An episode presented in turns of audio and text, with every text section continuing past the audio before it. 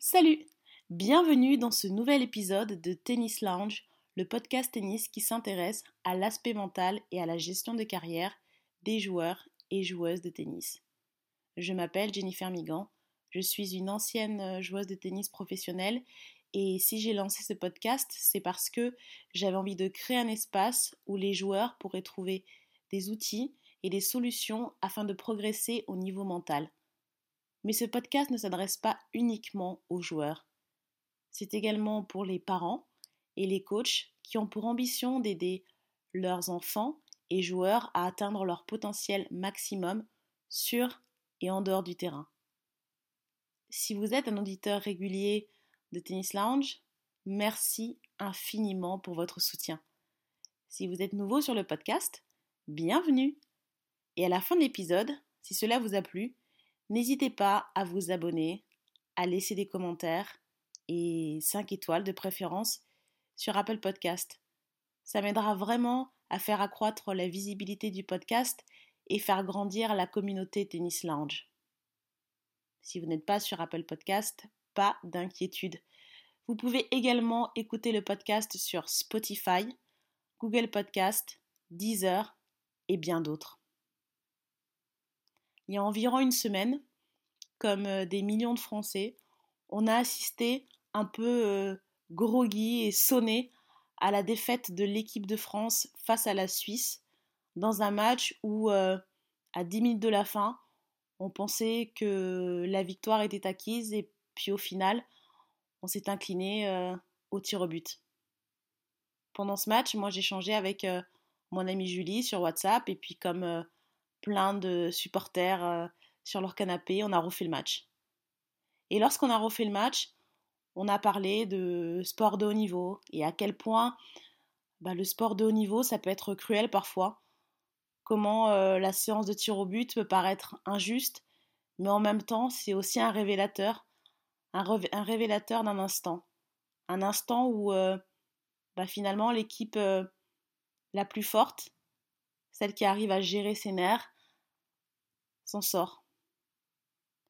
Et c'est un peu ça le sport de haut niveau, c'est cette capacité à, gérer ses nerfs et, à être capable, lorsque l'on perd, de se relever, d'apprendre de ses défaites et d'avancer. Et au fur et à mesure de notre conversation, on s'est rendu compte que il y avait énormément de similitudes avec la vie d'un entrepreneur. Parce que mon amie Julie, Julie Béraud, elle est entrepreneur.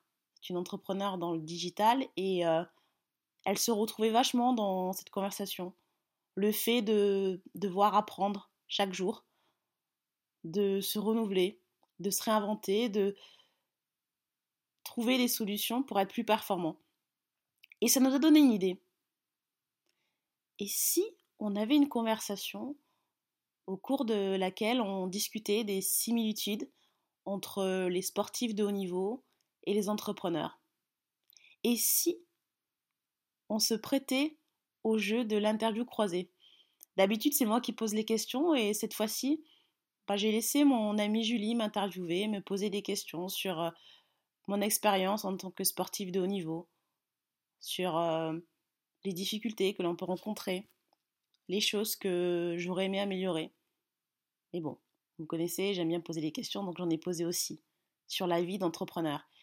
Et euh, j'ai envie bah, voilà, de partager cette conversation que que l'on a eue il y a quelques jours, au cours de laquelle on revient sur euh, le sport de haut niveau et l'entrepreneuriat. Pourquoi sont-ils si complémentaires? Je vous laisse avec cette conversation que j'ai trouvée passionnante et j'espère qu'elle vous plaira aussi. Elle commence avec un superbe texte de mon amie Julie dans lequel elle exprime ce qu'elle a ressenti euh, à l'issue du match de l'équipe de France. Bonne écoute.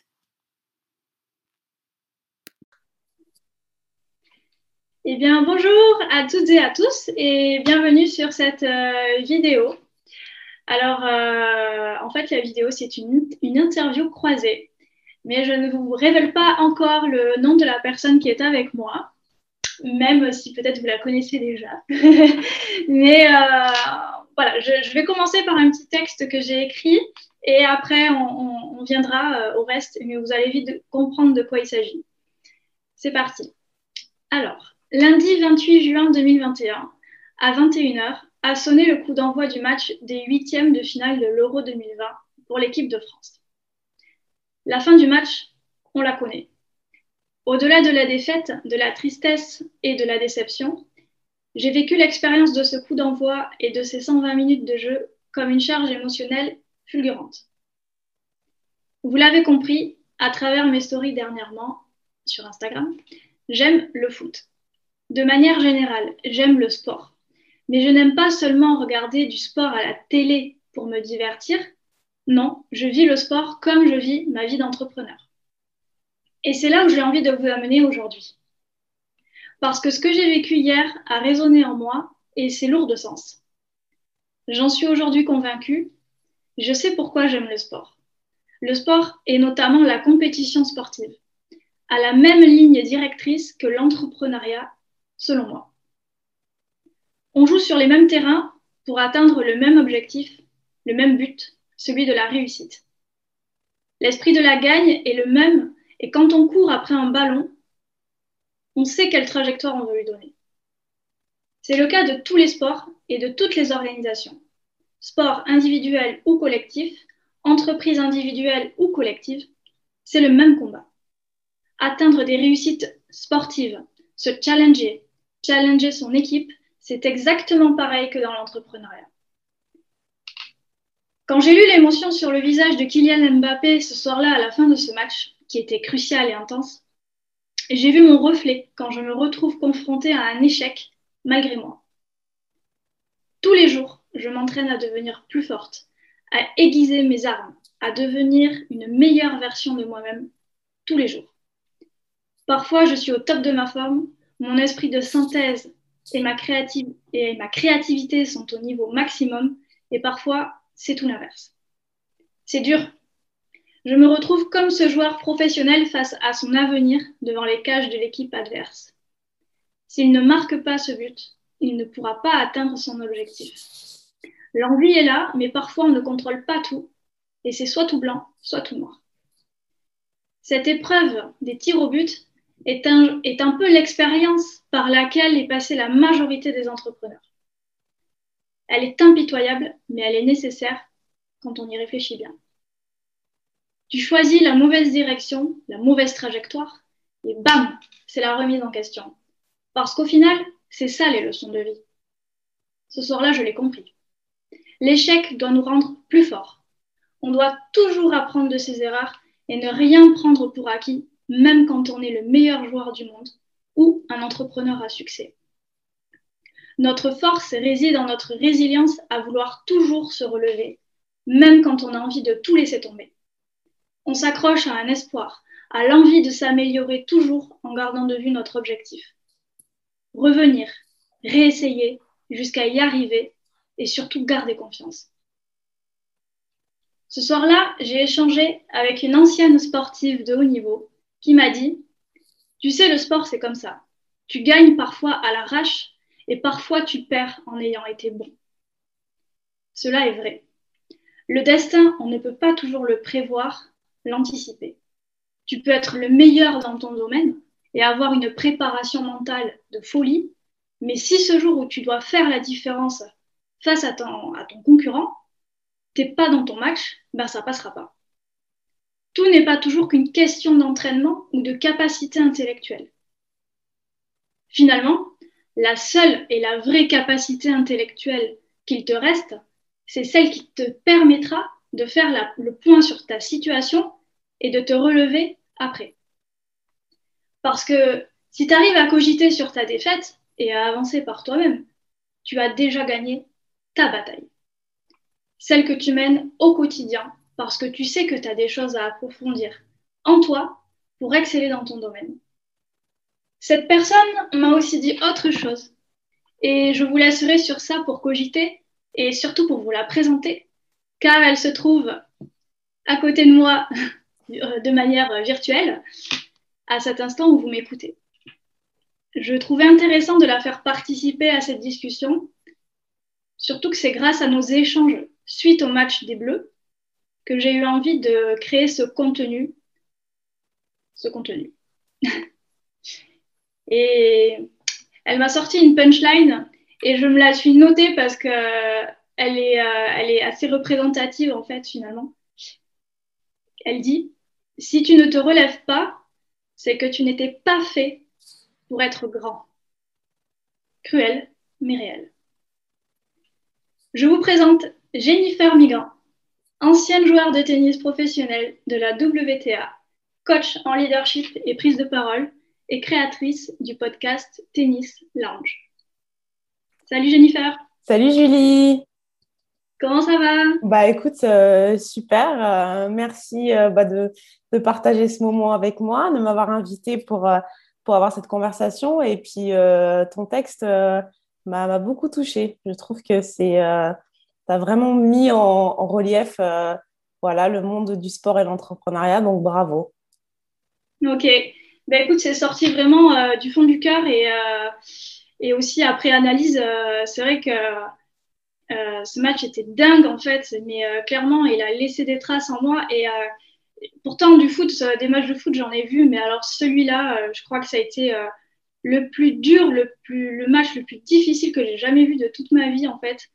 Et, je pense qu'arriver à mon âge et, et, aussi dans la situation à laquelle je suis confrontée parfois, qui est difficile dans ma vie d'entrepreneur, et ben je sais pas, ça a fait écho en moi et c'est, je me suis dit mais en fait, quand on est sportif de haut niveau, c'est exactement la même chose que quand on est entrepreneur. Le, mental, quoi, le, mindset, c'est un truc hyper important. Et si tu ne travailles pas au quotidien, si tu t'entraînes pas à, devenir plus fort, en fait, pour justement te relever et être plus grand, ben, tu n'y arrives pas. Et toi, Jennifer, et toi, Jennifer, quelle est la leçon que tu peux retenir de ce match? Euh, Toi, tu as été ancienne joueuse de tennis euh, professionnelle. Oui. Et euh, justement, euh, de par ce statut, est-ce que tu en as fait une analyse euh, particulière de cette défaite Raconte-nous un peu. Ouais, bah écoute, moi j'étais comme, comme tous les Français, j'espère, voilà, derrière, derrière mon écran en train de soutenir l'équipe de France. Et, et c'est vrai que, alors c'est un peu, un peu étrange. Moi j'avais, j'avais un, un, mauvais pressentiment. Alors après, bon, j'ai toujours tendance à, à stresser un peu quand j'ai mes équipes préférées qui jouent. Mais, euh, mais si je devais retenir vraiment quelque chose de, de ce match, ouais, c'est ça. C'est-à-dire que euh, on en a un peu discuté, mais avant, si tu veux, la séance de tir au but, moi, il y a vraiment un truc qui m'a frappé. C'était euh, un sentiment d'hésitation. tu vois, que j'ai senti. J'ai senti une équipe de France qui était un peu perdue et ça, c'était assez, euh, c'était assez édifiant parce que justement, avec une équipe qui était avec des individualités extraordinaires et, vraiment beaucoup plus fortes sur le papier, bah, avant le, la séance tir au but, moi, j'ai vu euh, Didier Deschamps qui d'habitude fait toujours euh, quand même plutôt les bons choix. Je l'ai senti un peu perdu, se dire ah, merde, j'ai fait sortir Griezmann, j'ai fait sortir Benzema, et maintenant qu'est-ce que je fais? Bon bah vas-y Presnel, viens, tu vas tirer. Tu vois, c'était, c'était un peu comme ça. Euh, je ne sentais pas de la sérénité, alors que quand tu regardais l'équipe suisse, alors bien sûr, euh, honnêtement, je suis incapable de citer un nom de, joueur de, l'équipe suisse, mais tu sentais qu'il y avait une, vraie unité euh, et une sérénité. Et ça, ça m'a frappé. moi qui aime bien toujours regarder justement mentalement comment les matchs se jouent, tu vois, j'aime bien faire des pronostics justement en regardant un peu la gestion mentale euh, des, joueurs, que ce soit dans le tennis, euh, bien sûr, qui est mon sport de, prédilection, ou bien dans le, dans le foot. Mais là, je, me suis dit, ça pue parce que je les sens pas sereins, les mecs. Pas du tout, pas du tout.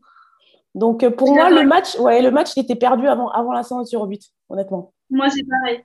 On se l'est dit, mais moi, clairement, j'ai lu beaucoup de de doute, de peur et d'anxiété dans le, dans le regard de l'entraîneur, en fait, de notre entraîneur Je, l'ai senti euh, fébrile, euh, il, il, maîtrisait pas la situation à ce moment-là. Et ça s'est ressenti du coup dans le comportement des joueurs sur le terrain. Et euh, l'ambiance était très pesante, vraiment.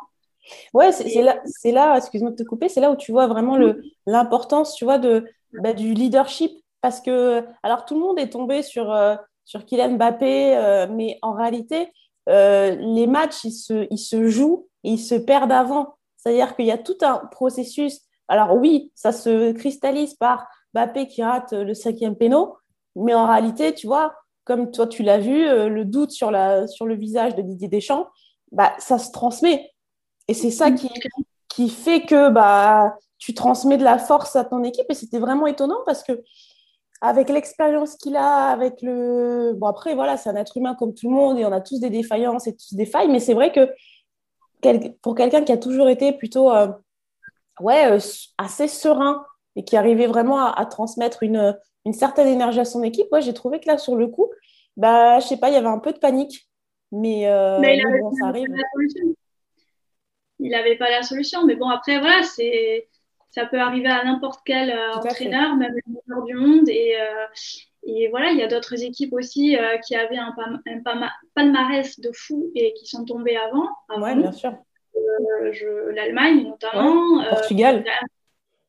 L'Allemagne, c'est quand même du lourd, quoi. Le Portugal aussi. donc, voilà, ce groupe-là, c'était vraiment le groupe de la mort. Le groupe de la mort est sorti, ils sont tous sortis en huitième. Mais euh, moi, je, moi, je voulais te demander un truc, en fait, c'est pourquoi est-ce que cette, euh, cette défaite, elle, t'a autant affecté euh, parce que je me suis dit, en fait, euh, t'as beau être le, le meilleur. en fait, c'est ça le truc, c'est que je sais pas si c'est la mentalité propre à la France, mais quand tu es bon, quand tu excelles dans un truc pendant longtemps, euh, tout le monde parle de toi, tout ça, tu as une très belle notoriété, etc. Du jour au lendemain, il t'arrive un pépin physique, intellectuel, enfin, tu vois ce que je veux dire? Tout le monde te tombe dessus et en fait, tout le monde ne retient que ça. Mhm. Et, en fait, moi, j'ai communiqué avec des, gens, des proches euh, voilà, de, ma famille et tout, qui étaient en mode euh, mauvais perdant euh, super déçu, etc. J'étais là, mais attendez, vous les vénériez, ces gens-là, ces joueurs professionnels, il y a, en 2018, et aujourd'hui, vous leur tapez dessus. C'est pas correct. Je veux dire, à un moment donné, il faut aussi reconnaître qu'on puisse avoir des torts, qu'on puisse avoir des, des défaillances physiques, et, et, puis c'est tout. Et en fait, c'est dommage parce que les gens ne vont pas au-delà de l'échec, ils ne vont pas analyser analyser en fait. Juste dire, euh, ouais, euh, euh, franchement, c'est dommage. Kylian Mbappé, il est arrogant. Il faut, faut, quand même rappeler que Kylian Mbappé a 23 ans. qui à 23 ans n'a pas envie d'avoir le ballon dans les pieds, d'aller marquer des buts et c'est normal, il est fougueux. Donc, l'expérience, on l'a pas à 23 ans. Pourtant, il en a déjà bien pas mal, mais il a que 23 ans. Donc, ça ne va que faire euh, euh, augmenter et il va certainement aller dans des équipes étrangères euh, pour continuer à, explorer tout son potentiel. Donc, il faut laisser le, temps aussi. Et c'est pas parce qu'on a perdu une bataille qu'on a perdu la guerre. Donc, voilà. Et on est toujours champion du monde, je tiens à le rappeler. c'est vrai. Donc, euh, et ça, en fait, c'est ça qui me, qui, qui m'exaspère un peu quand même, c'est que tu es bon dans ton truc, puis du jour au lendemain, euh, voilà, tu, tu, subis une défaite, bah, en fait, bah, clairement, euh, les gens te tombent dessus et ils sont pas forcément là dans le. Voilà, ils sont pas dans le, dans le, dans, le même ressenti que toi et dans l'affect, etc. Et, et dans l'entrepreneuriat, c'est comme ça aussi. Ouais. Surtout euh, surtout sur des voilà euh, quand on a des, des, réseaux qui sont assez fermés tout ça euh, c'est un peu dommage mais tu vois c'est intéressant parce que ce que tu as dit en fait je sais pas si tu as vu la vidéo passer sur les réseaux en fait après le moi j'ai dû la voir peut-être deux jours après qu'on se soit parlé où c'est donc une interview donc de Kylian Mbappé de, qui date de 2017 où mm. il dit exactement ce que tu viens de dire où il dit voilà euh, quand, euh, quand tu gagnes, tout le monde, voilà, tout le monde te monte, te monte et te porte au nu et tu es la personne la plus extraordinaire au monde et tout le monde te vénère.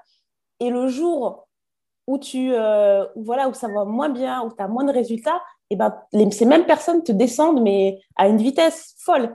Et, donc, il expliquait, tu vois, que c'est pour ça que moi, je trouve que quand même, il a, une, il a une vraie maturité. Bien sûr, il est jeune, il fait des erreurs et tout ça, mais quand même, il, expliquait que même avant de gagner, et ça, ça m'avait bien plu, bien avant de gagner, il te faut vraiment un mental d'acier Parce que justement, cette instabilité euh, extérieure, j'ai envie, j'ai envie de dire, parce que voilà, ben, les, les, supporters de sport, en, règle générale, quand on est supporter, bon, des fois, on est tous un peu cons, quoi. Tu vois, on est tous un peu mauvais perdants, on, est, on réagit à chaud, on est sanguin.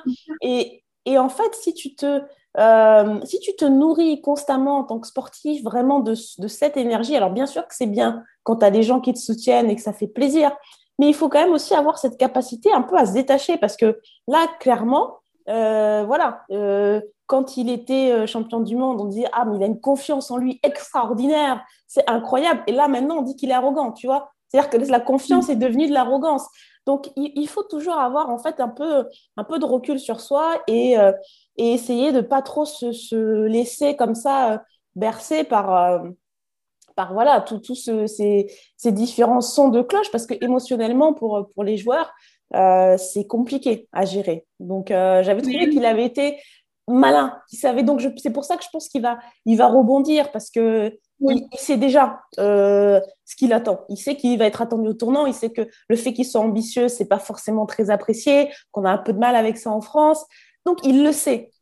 Donc, je, je, pense, je pense qu'il est, il est préparé.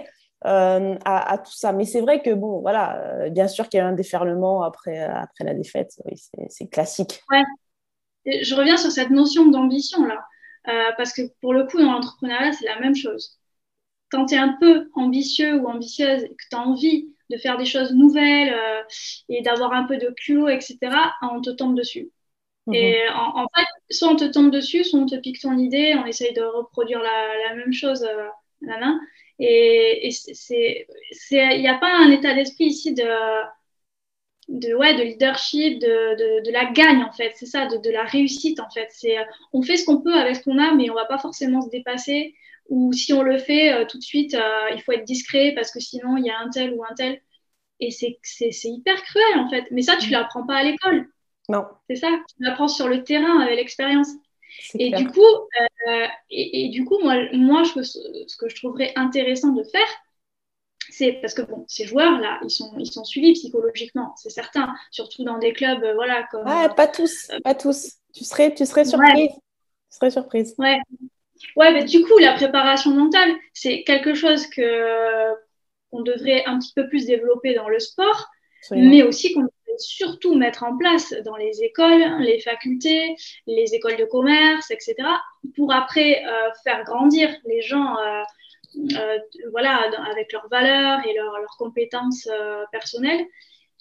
Et derrière, pour en faire des, personnes sur le terrain voilà, qui sont déjà armées et, qui ne qui soient pas forcément sujets à, toutes les émotions qui peuvent les traverser. Et se rabaisser avec le syndrome de, la, de légitimité, euh, euh, le syndrome de l'imposteur, etc. Donc, euh, et, quand on est entrepreneur, et je pense que c'est important à la fois de travailler ses compétences, ses compétences, et aussi son, son mindset, quoi. Ça, ça, va, ça va, de pair. Mm. Non, je suis, je suis, je suis d'accord avec toi et, et euh, sur ce que tu, tu, as dit, notamment sur le fait, tu vois, d'avoir un peu cette, cette compétition un peu malsaine où les gens te regardent et te disent pas que ton idée est bonne, mais, on, mais on vont aller la copier, tu vois, un peu en catimini. Euh, et c'est quelque chose qu'on retrouve beaucoup dans le sport. Tu sais, euh, tout le monde parle sur tout le monde. tu vois, c'est un peu une guerre psychologique. L'idée, en fait, c'est si je lui mets des bâtons dans les roues, ça fait une concurrente ou un concurrent en moins.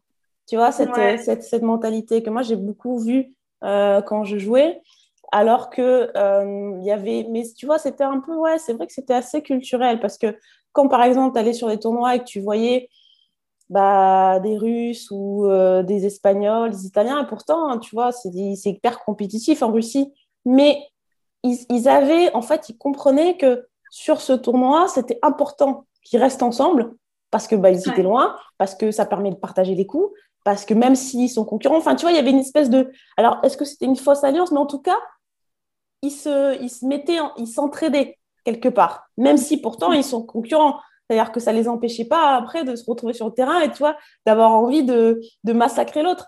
Et nous, ben, on, était un peu comme ça, on se regardait en chien de faïence, non, on ne veut pas trop se mélanger, on se regarde. Tu vois, et, ça, c'est quelque chose qui m'a toujours frappé. Et, je me dis que c'est, et je me dis que c'est dommage parce que euh, au final, euh, si tu es bon, tu es bon.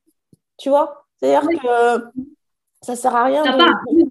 Et ouais, et puis ça sert à rien de se focaliser sur l'autre, en fait. Focalise-toi sur ce que tu as à faire et puis garde ton énergie pour, euh, pour, ton, pour ton objectif. Tu vois, vouloir mettre des bâtons dans les roues aux autres, ça, ça n'apporte rien. C'est complètement artificiel de croire, ah tiens, euh, elle, ça y est, hop, euh, je l'ai mis hors de la route. Non, c'est pas vrai parce que tu vas te retrouver, puis c'est le genre d'énergie que tu, nourrit. Donc, ça va se retourner contre toi. Moi, je, moi, je crois vraiment à ça. C'est, pas c'est, vraiment le, karma. J'ai, vu, en fait, que euh, je sais plus c'est quel gourou qui, qui, disait ça, que le karma, en fait, c'est vraiment le reflet, le reflet de tes actions. Oui. Et donc, euh, et, donc voilà. Donc, c'est c'est pas une histoire de pour être vertueux ou je sais pas pour avoir une place à, à l'au-delà c'est pas ça c'est vraiment une c'est vraiment une façon, une, un art de vivre en fait. Fais, fais ce que tu as envie et puis euh, voilà, essaie de, collaborer, essaie d'avancer de, et de faire ce que tu as envie. Mais, mais c'est pas facile. C'est pas facile dans le sport, d'entrepreneuriat. Les enjeux sont énormes. Euh, donc euh, forcément, ça, ça, ça fait ressortir ce qu'il y a de plus mauvais chez, chez l'être humain. Mais bon, c'est comme ça. Ouais. du coup, toi aussi, tu penses comme moi que l'entrepreneuriat, c'est c'est la dimension pareille un peu de la compétition sportive ou de la carrière euh, professionnelle d'un sportif. Euh, Tout à fait.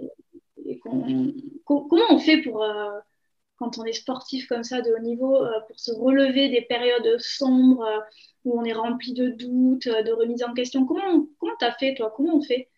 Bah, alors, alors, déjà, pour répondre à ta première question, oui, à 100%. Pour moi, les entrepreneurs et les, sportifs de haut niveau, c'est les mêmes. Alors, euh, justement, j'avais cette conversation euh, euh, hier soir avec des entrepreneurs et ils me disaient, ouais, mais bon, non, parce que les entrepreneurs, ouais, ils ne s'entraînent pas physiquement et tout ça. Mais je dis, en fait, quand tu vois les, vrais entrepreneurs à succès, ils ont tous une routine sportive parce qu'ils ont bien compris que l'intensité que leur demande leur, leur métier, si physiquement tu ne suis pas derrière, si ton corps il n'est pas à même à, supporter toute cette pression et tout ça, tu ne tiendras pas. L'entrepreneur milliardaire qui bouffe que des chips et du gras toute la journée, il n'existe pas.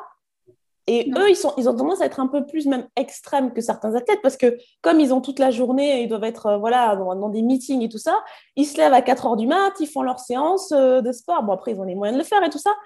Mais tu vois, pour moi, c'est vraiment lié.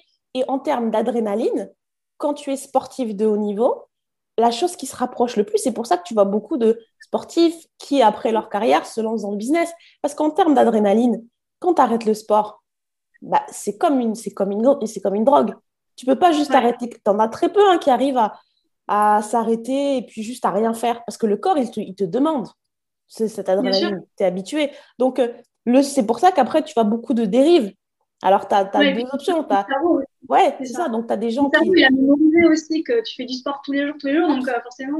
Absolument. Et ce shot de dopamine, eh ben, il, faut qu'il, il faut que ton corps puisse l'avoir. Donc, soit euh, bah, tu te remets dans un autre challenge qui va pouvoir te donner le même, euh, le, les mêmes genres de stimuli, ou bien bah, tu as des gens qui, voilà, qui, qui sombrent, qui deviennent accros à l'alcool, à la drogue, parce que c'est c'est une manière un peu de remplacer ça. C'est pour ça que tu vois beaucoup de sportifs qui sont dans la dépression, qui ont des que c'est euh, mm. compliqué parce que il y a un vrai décalage.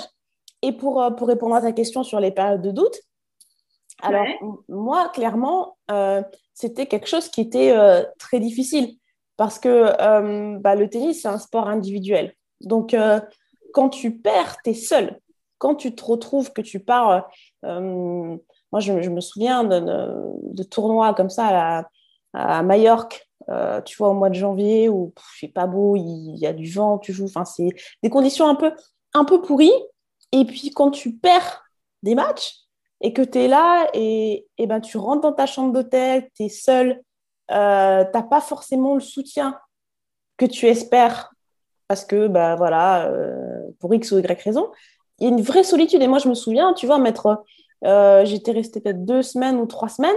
Et quand tu, quand tu perds, en fait, et que tu dois faire deux tournois, donc c'est un tournoi par semaine, tu perds, on va dire, le premier jour, bah, tu dois rester toute une semaine, euh, regarder les autres, à t'entraîner, parce que tu, à, moins que tu sois blindé, tu fais l'aller-retour, tu rentres chez toi, mais bon, euh, c'est plus, ça, ça te rapporte, c'est plus économique de rester. Et puis donc, tu dois te rentraîner, et puis surtout, tu t'espères de ne pas te rater, tu es en train de compter tes sous parce que tu dis, ah, mais attends, je dépense tant d'argent. Et c'est vrai que c'est difficile. Et tu as vraiment l'impression que tu, dis, mais pourquoi est-ce que je fais tous ces efforts-là? Euh, Au final, tout ça pour rien. Et, moi, mm. j'avais euh, j'avais une amie qui faisait ses études euh, en Espagne, je ne sais plus où, et je me souviens lui avoir dit, écoute, pour le dernier tournoi, est-ce que tu peux venir quoi? Parce que je, je, me sentais trop seule, en fait. Et ça, et ça, ça devenait vraiment pesant. Pas de, T'étais vraiment seule de seule? Enfin, eh ouais, parce, parce qu'en fait, moi, mon entraîneur, si tu veux, il pouvait pas voyager avec moi, ça coûtait beaucoup trop d'argent. Donc, je partais tout le ah. temps toute seule, moi, sur les tournois. Alors après, oui, tu retrouves, euh, tu retrouves des joueurs ou des joueuses que tu connais, mais bon, sur circuit, c'est un peu, voilà, c'est pas la franche, la franche entente, tu vois, entre, entre les filles. Donc, euh, donc souvent, et, puis il y avait un, décalage. Enfin, je veux dire, on n'avait pas les mêmes centres d'intérêt. Moi, je, enfin, je sais pas, je, je, je, me retrouvais pas forcément à ma place, tu vois, en dehors du terrain. Donc, euh, et puis c'est bien d'avoir quelqu'un euh, auprès de toi. Tu sais que vraiment, elle, a, elle est pour toi à 100%. elle, a envie, elle a envie que tu gagnes, elle a envie de te soutenir. Donc, ce n'est pas le même soutien que même si tu t'entends bien avec une joueuse. Et, et, et j'avais quelques amis, des joueuses sympas et tout ça, mais mais après, des fois, elles ne sont pas sur les tournois avec toi. Quand tu as des, filles avec qui tu t'entends bien, ça, ça fait mm. vraiment la différence parce que tu souffles, tu vois. Et, euh, et après, bah, les doutes, en fait, c'est tu arrives à te coacher, en fait. C'est ça qui, qui, que les sportifs développent, c'est une forme de résilience. Parce que quand tu es tout seul sur les tournois, bah, que tu peux compter que sur toi-même. Donc, tu deviens, finalement, tu deviens tes joueurs, tu deviens aussi coach, tu deviens préparateur mental, euh, tu vois, tu deviens tout, préparateur physique, parce que tu dois te gérer. Donc, c'est l'avantage, c'est que ça te fait euh, développer des qualités, si tu veux, ou euh, aujourd'hui, bien sûr que moi, je dis, si, si, si tu as besoin d'aide, il faut te faire aider, c'est très important. mais aussi, tu as une capacité à, à, faire un travail sur toi seul que, que, la plupart des gens ne sont pas capables de faire. Et c'est pas pour dire, ouais, les, sportifs sont super et on est meilleur que le reste du monde. Pas du tout. Mais c'est plus, en fait, des, c'est un muscle que tu finis par entraîner parce que comme tu dois toujours trouver des solutions sur le terrain, et eh ben, t'en, en arrives à. Tu, te coaches naturellement. Et ça, tu vois, c'est un truc qu'on est entraîné depuis petit. Donc parfois, c'est un peu difficile à, expliquer, mais, mais c'est une réalité. Tu arrives à, à, essayer de trouver des ressources, des solutions. Et moi, clairement, bah, j'essayais toujours de, voilà, de, de me remotiver. Mais ça prend de l'énergie. Et, euh, et si c'était à refaire, tu vois, c'est pour ça que aussi j'ai lancé le podcast parce que euh, une des choses que, que j'ai remarqué, c'est que beaucoup de gens ont ces problématiques-là et on n'en parle pas beaucoup. Tu vois, on n'en parle pas beaucoup, c'est un peu un secret honteux. Et, et en réalité, non, c'est bien d'en parler. Je pense que j'aurais essayé de trouver peut-être des gens qui, qui auraient été à même de m'aider. Tu vois, j'ai vu hein, des préparateurs euh, mentaux, des, sophrologues et tout ça. Mais j'ai jamais euh, pu créer une relation, tu vois, où euh, je sentais que ben, la personne, elle me captait à 100%. Parce qu'après, il y a aussi peut-être parler à d'autres, à des, joueurs qui ont, qui ont vécu ça. Je pense que ça aurait été utile. Quelqu'un qui avait déjà vécu cette expérience-là et qui aurait pu, tu vois, vraiment comprendre. Parce que mmh. as des, tu peux avoir les préparateurs mentaux sont très, sont très bien et, et, euh, les sophrologues et les, et les psy euh, sportifs aussi. Mais il y a, y a, des fois, il y a des choses que seul quelqu'un qui a vécu ce genre d'expérience peut comprendre tout de suite. Donc, euh, donc, donc, voilà, non, tu, tu gères tes doutes, tu essaies d'être un peu plus fort, tu essaies d'endurer, d'être un peu dur au mal. C'est un peu ça le sportif. C'est mais, mais je pense qu'il faut un peu de ça et, et, aussi être capable quand même d'en parler à des, à des, personnes. Ça, je pense que c'est essentiel. Et ça, moi, je pense que je ne l'ai pas assez fait quand je jouais. Ben ouais, parce que moi, je pense que sur une durée euh, limitée, ouais, tu peux t'auto-gérer à tous les niveaux. Euh, sauf qu'à un moment donné, euh, quand tu as puisé à toutes tes ressources et que tu es au fond du seau, franchement, si tu n'as personne qui est là pour pour euh, t'aider, pour euh, vraiment une personne sur laquelle tu peux t'appuyer. Euh, ben, à la longue, c'est dur. Moi, franchement, euh, je trouve ça hyper courageux parce que ça a duré combien de temps cette période-là où tu étais vraiment seule avec toi-même à te gérer toute seule? Bah, bah, En fait, c'est quelque chose qui. Tu es tout le temps seul sur le terrain. Donc, c'est un truc qui, qui, est assez constant. Mais euh, après, c'est tu vois, c'est les périodes où tu gagnes pas beaucoup de matchs. Quand tu gagnes beaucoup de matchs, le fait d'être seul, ça te dérange pas. Tu t'en fous, tu es là, bah, c'est pas grave, je gagne des matchs. Mais quand tu commences à en perdre, tu vois, une semaine, deux semaines, trois semaines, tu dis, ah, là, ça devient dur. Et, et c'est là où c'est compliqué. Donc, sur, moi, moi j'ai joué vraiment de, de, 6 à 26 ans. Donc, euh, sur une période de 20 ans, tu vois, ça, ça arrive euh, à, à, certains moments où, voilà, où il y a des périodes où tu gagnes pas de match, il y a des périodes où c'est difficile, des, des périodes où tu as ces défaites un peu cruelles. Donc, c'est là, en fait, c'est ces grosses défaites-là que tu dois gérer psychologiquement. Après, tu vois, quand je disais, tu, peux te faire aider, mais ça peut être aussi une personne, ça peut être euh, un ami, quelqu'un qui, qui est à l'écoute. Moi, je pense que parfois, les, certains joueurs, ils n'ont pas les moyens d'aller voir euh, des gens qui peuvent vraiment les... Surtout, je pense aux athlètes, moi, je parle de mon sport, mais ça a un coût, donc c'est pas forcément facile de toujours se faire aider, d'avoir des professionnels, mais même dans la vie de, de tous les jours, je pense que tu as certains amis qui peuvent vraiment t'aider à aller mieux et mm. en, étant à l'écoute. Après, bien sûr, il s'agit de voilà, il s'agit aussi de de de pas déverser tout ton truc sur sur quelqu'un d'autre. Euh, mais mais des fois, ça fait du bien. Juste, tu vois, juste une conversation avec quelqu'un. Des fois, ça peut te ça peut te remettre en fait, euh, ça peut t'inspirer, ça peut te remettre la tête à l'endroit. Moi, je sais que euh, c'est pour ça que j'aime beaucoup parler aux, aux, gens de manière générale parce que j'ai appris en fait à toujours essayer d'apprendre des autres parce que euh, voilà, c'est ma mère, elle m'a toujours dit, écoute, euh, essaie de tricher ce qu'il y a de mieux chez les autres, tu vois, apprends des autres. Donc euh, depuis petite, j'ai ce, ce truc-là. Donc quand je discute avec toi, bah tiens, je me dis ah, je vais apprendre, je vais apprendre des choses. et puis je peux apprendre vraiment d'un enfant de 5 ans. Tu vois, moi j'ai cette ouverture et, je pense que ça aide vachement de manière générale en, tant que sportif, en tant qu'entrepreneur, d'avoir cette ouverture-là. L'aide, elle peut venir de, de partout, je pense. Ouais, mais je suis, je suis carrément d'accord avec toi. Mais franchement, chapeau parce que je ne savais pas que tu avais passé euh, quand même euh, du temps à, à, travailler sur toi, euh, tout ça. Mais voilà, maintenant, après, bah, pas donné à tout. Non, mais c'est, je pense que c'est tous les sportifs tu te dois de travailler sur toi si tu veux progresser, si tu veux euh, atteindre tes objectifs, tu es, obligé de faire ce travail-là. Tu peux pas, tu peux pas euh, passer à côté parce que c'est, euh, tu peux avoir du talent, bien sûr. C'est pour ça que tu as plein de joueurs qui, ont du talent, mais qui vont jamais être aussi forts parce que ça demande de, vrais sacrifices et un, vrai investissement au, niveau, au niveau du mindset, comme tu, comme tu l'as très bien dit. Mais mais ça fait. Moi, moi honnêtement, je j'en retire que du positif. Parce que je me dis mm. que aujourd'hui, euh, bah, je, je, suis à même, bien sûr. Alors après, moi, j'aime bien aussi avoir des gens autour de moi, c'est important. Mais c'est vrai que je me dis, quand quelque chose arrive, je, je sens que j'ai des ressources et que je peux euh, faire face à certaines épreuves euh, peut-être plus facilement que quelqu'un qui n'a pas été dans ce milieu-là. Mais après, voilà, ça, ça, c'est des avantages, des inconvénients, mais je trouve que dans, la, dans le dur, euh, je suis bien. ça me, pas, j'arrive à, à, gérer le truc. Mais, mais toi, d'ailleurs, en tant qu'entrepreneur, comment est-ce que toi, tu, tu, gères ces périodes de, doute? Parce que l'entrepreneuriat, c'est, c'est, aussi très, très dur. Moi, je trouve euh, euh, peut-être plus que le sport de haut niveau, dans le sens où quand tu te lances, tu es vraiment à vue. Moi, tu vois, regarde, je joue un match, soit je gagne, soit je perds. Donc, j'ai quand même un, un indicateur assez, euh, assez rapidement, malgré tout. Euh, alors que toi, quand tu t'es lancé dans ton entrepreneuriat, euh, comment ça s'est passé? Et puis, est-ce que tu as eu ces moments de doute? Est-ce que tu peux en, dire un peu plus là-dessus? Ah ben, les moments de doute, ils te traversent à, à, plusieurs étapes de ta vie d'entrepreneur, en fait.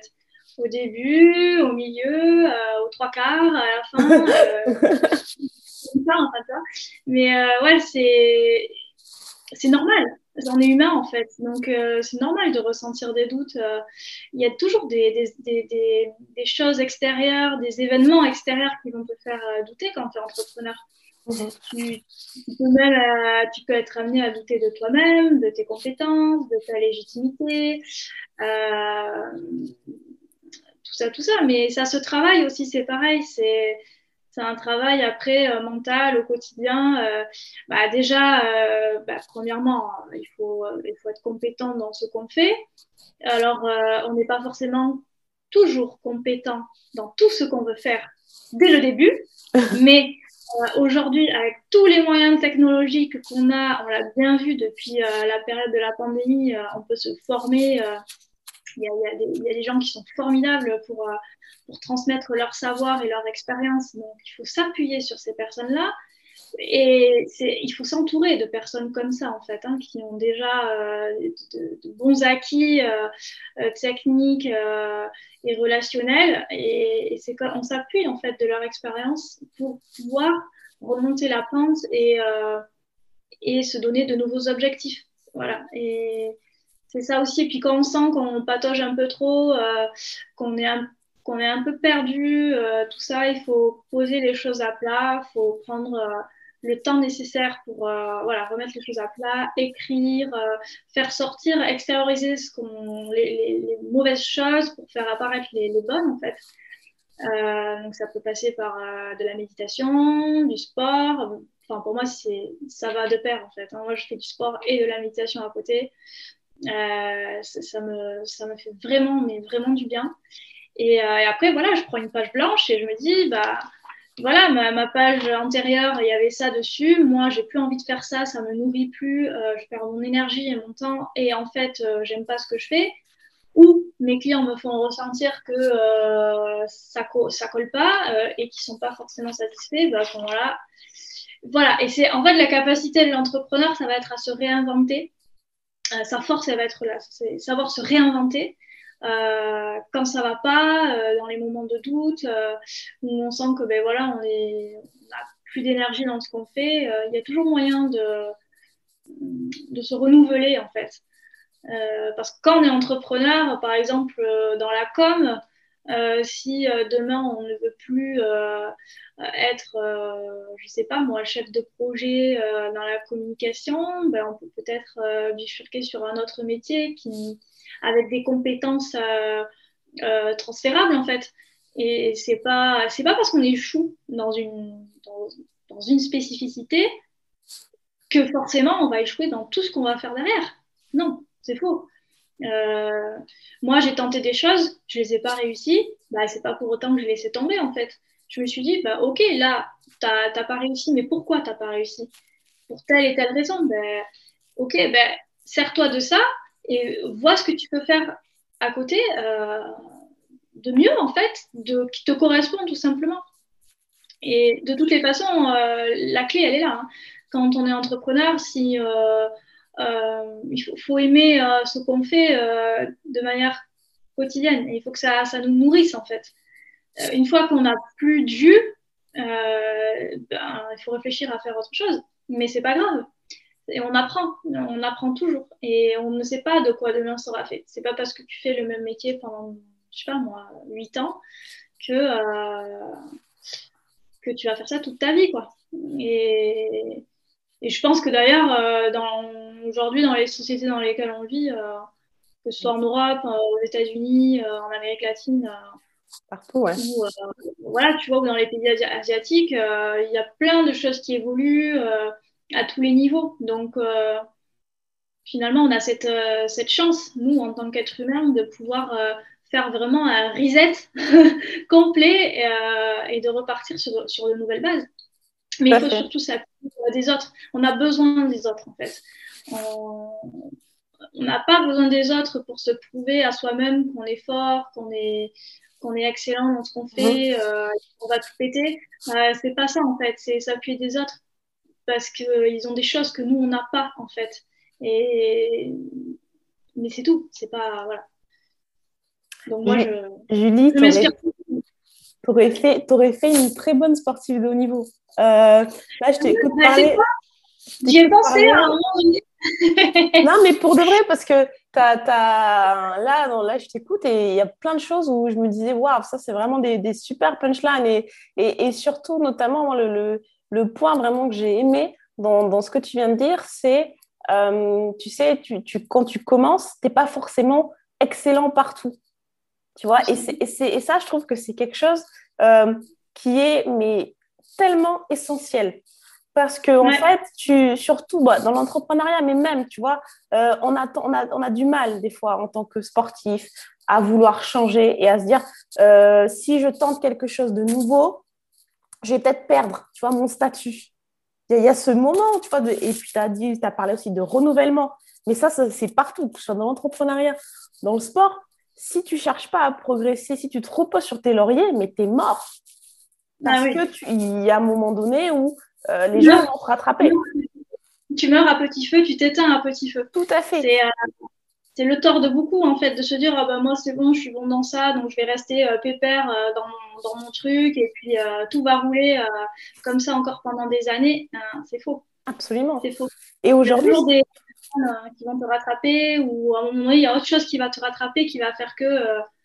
Voilà. Totalement. Et, aujourd'hui, tu, dans le monde dans lequel on vit, tu ne peux pas te, te penser que tu vas être euh, voilà parce que et, je trouve que parfois ça pêche un peu certaines personnes ont, tendance à jouer un peu trop sur leur réputation à dire ouais mais non mais ça y est tu vois j'ai fait ça il y a dix ans mais mec c'est fini ou tu vois, c'est terminé. Euh, là, tu as, un petit qui est, euh, je sais pas, euh, à Lagos, au Nigeria, en train de créer quelque chose à la bougie et un truc technologique. Et les mecs, ils n'ont pas le temps, ils sont morts de faim. Ou alors, tu as, mm-hmm. une petite qui est là, je sais pas, dans un, dans un village en Ukraine. Enfin, tu vois, c'est le monde, on est tellement, on est tellement connecté maintenant que tu peux pas penser que tu es, que es safe tu peux pas penser que mm. ça y est, tu es arrivé. C'est ça. donc, c'est. Non, non, c'était vraiment intéressant de, de t'entendre là-dessus parce que, parce que vraiment, tu, tu, parles comme une, tu parles comme une athlète, quoi, vraiment de, de haut niveau avec. Euh, avec... Non, mais pour de vrai, quoi. C'est, enfin, je t'invite hein, à écouter les, les personnes qui vraiment ont du succès dans le sport et, et ils parlent, ils disent la même chose que toi. Se renouveler, se réinventer et accepter qu'il y a des trucs où tu n'es pas forcément bon et que tu vas progresser, avoir l'humilité, c'est important, avoir l'humilité de se remettre, se remettre en question et avoir l'intelligence d'aller chercher les personnes qui vont t'aider à atteindre un niveau supérieur. Ça aussi, enfin, je veux dire, c'est mm. vraiment trois clés que tu peux appliquer à l'entrepreneuriat. Bon, c'est toi l'experte en entrepreneuriat, mais je pense, et au sport de haut niveau, vraiment. Y a, y a, pour moi, c'est, ça conforte un peu ce qu'on essaie de dire à travers cette conversation, que vraiment les, sportifs et les entrepreneurs, c'est la même. Ouais. Moi, d'ailleurs, il y a des valeurs euh, que j'ai retrouvées, euh, que, que, que, je me suis notées, en fait, mhm. qui pour moi correspondent autant à un sportif ou à une sportive de haut niveau mhm. qu'à un entrepreneur ou une entrepreneur. Ces valeurs, en fait, je me les suis notées et ce sont, euh, un, le dépassement de soi, euh, deux, la détermination. Trois, combativité. Quatre, fair play. Et ensuite, euh, j'ai mis en cinq, en, ouais, j'ai mis lucidité, objectivité, euh, remise en question et aussi j'aimais bien ce, ce, truc d'avoir l'esprit vif et l'esprit d'analyse, ne pas se laisser tomber euh, trop bas. C'est-à-dire que réagir en conséquence, trouver des solutions, tout de suite euh, ne pas tomber dans le, dans le négatif et dans le, cercle vicieux du euh, euh, je suis pas bon dans ce que je fais, je vais tout laisser tomber de toutes les façons, c'est nul, je suis nul. Non, avoir un esprit vif, clair et tout de suite se remettre de ses émotions pour et analyser la situation.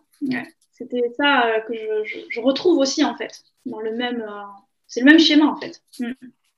Je valide. je valide euh, tout à fait. Euh, euh, le fair play, bon, tout le monde ne l'a pas, mais c'est une très bonne valeur et c'est bien que tu l'aies dit. parce que c'est vrai que c'est important. Et, et surtout, le, la, capacité d'analyse. en fait, j'ai lu il y a quelques temps, et ça, je ne savais pas, qu'au tennis, en fait, tu prends des décisions toutes les 4 secondes. En fait, quand tu et ça, ça et je me dis, ah, mais ouais. Et c'est vrai que, tu vois, dans ma manière de fonctionner, euh, mm. bah, je sais aussi, que, je sais, tu vois, d'aller, vite. Et c'est vrai que quand, des fois, quand, euh, je sais pas, j'étais dans d'autres environnements, je disais, mais pourquoi ça va pas assez vite? Tu vois, ce côté d'être un peu réactif, c'est vrai que c'est quelque chose qu'on, apprend. Donc, ouais, c'est, c'est bien que tu l'aies, euh, que tu l'aies noté et que tu, bah, que tu puisses l'appliquer aussi à, à, ta pratique, parce que je pense que j'imagine que c'est la même chose hein, dans, dans l'entrepreneuriat. Tu, tu dois prendre des décisions tous les jours, tu dois prendre des décisions par rapport à, à tes stratégies, par rapport à, à, à, tes priorités. Donc, euh, donc c'est, c'est, je trouve que c'est des bonnes choses, moi, ces, euh, mm. ces valeurs-là. C'est vrai. Et puis, euh, et du coup, ouais, je voulais te poser une, une question, une dernière question, si tu veux. après, on passera à autre chose, tu me dis. qu'est-ce que tu pourrais donner, toi, comme conseil à un entrepreneur qui se bat, en fait, au quotidien, comme sur un terrain, euh, pour atteindre des objectifs, sachant qu'ils ils auront des obstacles, parce qu'on aura tous des obstacles. Quel conseil tu leur donnerais pour continuer euh, la bataille bah, Alors déjà, euh, alors ça c'est une, une, réalisation que j'ai eue il y a quelques temps. moi, une, une, des vraies problématiques que j'ai eues, c'était de ne pas arriver à me détacher du résultat. Et en fait, euh, d'être tellement obsédé par vouloir gagner, par vouloir être à un certain niveau, à vouloir atteindre certains objectifs, que ça m'empêchait de vivre dans le présent. Ça m'empêchait, si tu veux, de, faire ce que j'avais à faire pour atteindre cet objectif-là. Donc, en fait, le conseil que, et, je m'en suis, j'ai eu une, révélation euh, la semaine dernière, donc c'est tout frais, mais je me suis rendu compte d'un truc, c'est que, en réalité, ton objectif, que tu as, euh, voilà, quand tu es entrepreneur, il est toujours là. En fait, il faut le garder. C'est-à-dire que c'est comme limite le matin, tu te lèves et tu dis, voilà, je sais pas, moi, j'ai envie d'être, euh, ah, je sais pas, une référence mondiale en tant que, bon, peu importe ton secteur, on s'en fout. Mais l'objectif, il est là. Et en réalité, une fois que tu l'as, que tu l'as en tête, bah, tu t'en fous, tu le mets de côté. Et ce qu'il faut se focaliser sur, c'est les actions que tu vas faire pour atteindre cet objectif.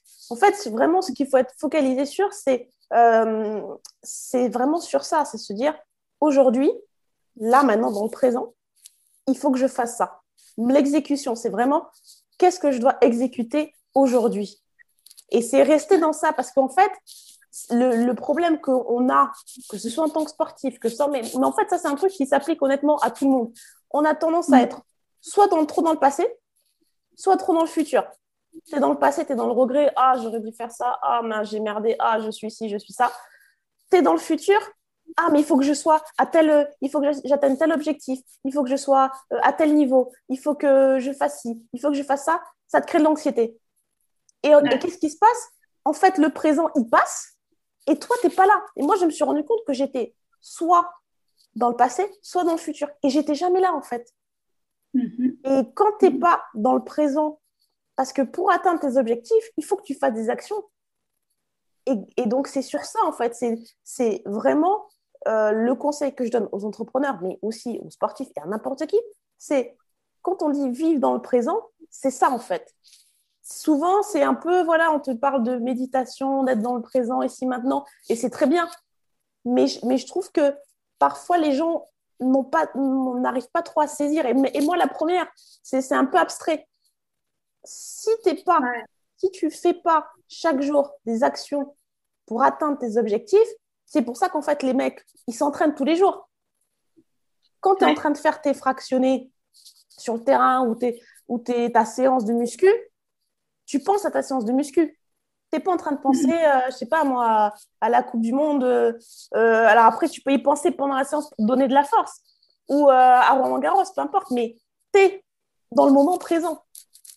Et c'est quand tu fais ça jour après jour que tu arrives à tes objectifs. Donc moi, pour moi, c'est vraiment ça. C'est-à-dire que il faut avoir la foi, il faut vraiment te mettre un objectif, tu vois, euh, dans lequel tu es convaincu que tu vas y arriver.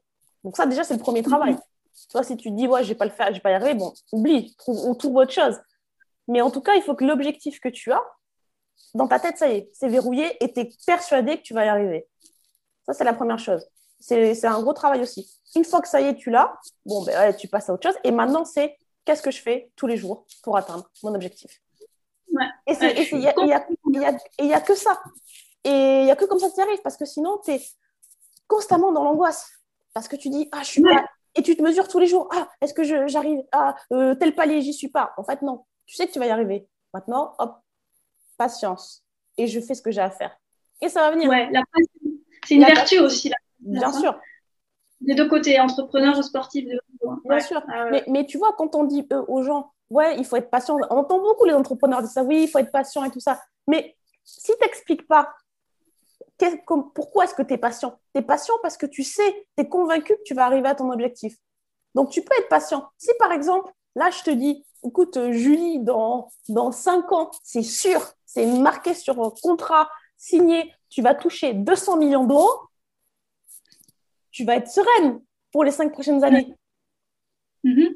Tu vas pas te dire, ah, euh, ah ben, il reste 4 ans et, je sais pas, et 300 et, et, 12, et 12 mois et 11 mois. Tu vas pas être comme ça. Tu vas dire, et je sais que dans 5 ans, hop, ça y est. Et, tu Dans 5 ans, je me mets bien. Voilà, dans 5 ans, je me mets bien.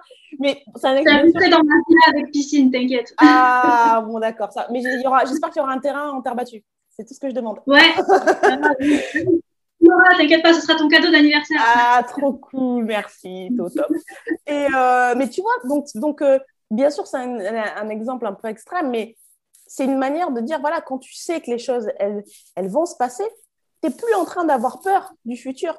C'est maintenant, mm. comment est-ce que je vais les atteindre?